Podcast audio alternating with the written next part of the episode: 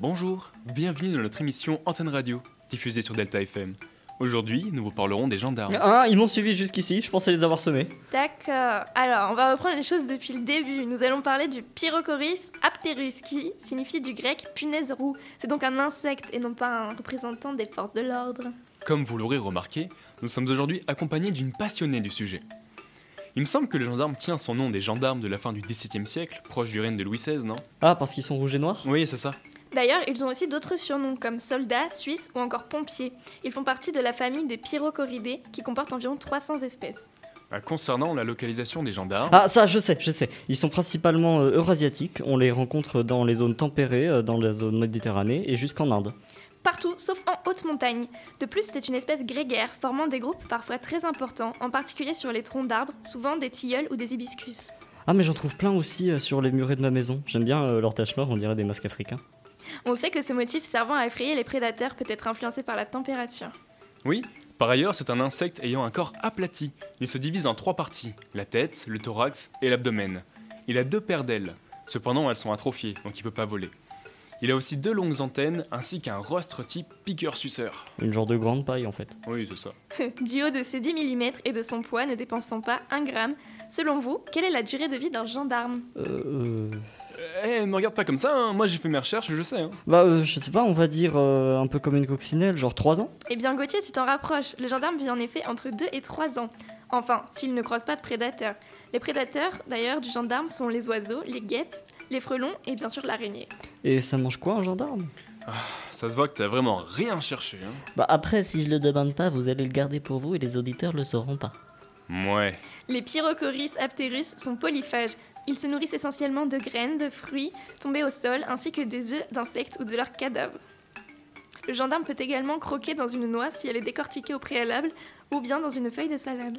Je tiens à préciser pour nos auditeurs, même si c'est pas une surprise, que le gendarme est totalement inoffensif pour l'homme.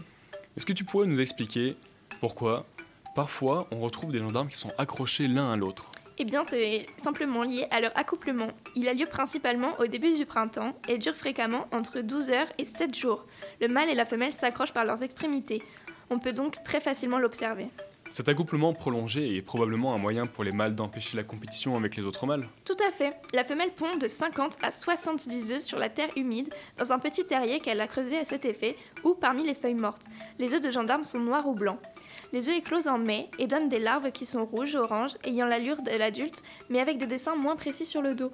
Les larves deviennent adultes au début de l'hiver. Et euh, pour mon jardin, est-ce que je dois les retirer? Non, surtout pas. Ils aident à protéger le potager et les plantes des insectes nuisibles, comme les pucerons par exemple. De plus, les gendarmes ont un rôle important dans la préservation de l'écosystème en aidant les feuilles mortes et les cadavres d'insectes à se décomposer plus rapidement. Oh, mais c'est tout gentil en fait Si tu veux les préserver, tu peux planter du tilleul ou de la mauve, et tu laisses les feuilles mortes au sol en automne pour qu'ils puissent trouver un refuge à l'arrivée du froid. Pour finir, je peux vous raconter un fait assez surprenant que des chercheurs ont constaté dans les années 60. Une équipe de chercheurs de Prague, qui élevaient depuis 10 ans des gendarmes, ont installé à l'université de Boston un nouvel élevage. Ils ont alors remarqué que les larves, au lieu de devenir adultes, restaient à l'état larvaire ou bien devenaient des adultes, mais avec des caractéristiques de larves. Aucune d'entre elles n'atteignait la maturité sexuelle. Après l'étude de 15 différentes conditions d'élevage entre Prague et Boston, l'origine de ces modifications fut déterminée comme liée à l'utilisation des serviettes en papier placées dans les bacs d'élevage, en particulier celles issues du sapin baumier. L'effet se répétait avec du papier journal du New York Times ou bien du Boston Globe, mais pas avec celui du London Times ni des journaux japonais et européens. Il découlait en fait non pas de la présence d'un additif, mais simplement d'une substance contenue dans la pâte à papier produite par ces arbres. L'effet se répétait chez des espèces proches, mais pas chez d'autres espèces d'insectes. C'est fou ça quand même qu'une simple feuille de papier ait cet effet-là. Eh bien, chers auditeurs, c'est sur le gendarme que nous conclurons notre chronique en espérant que vous ayez appris plein de choses.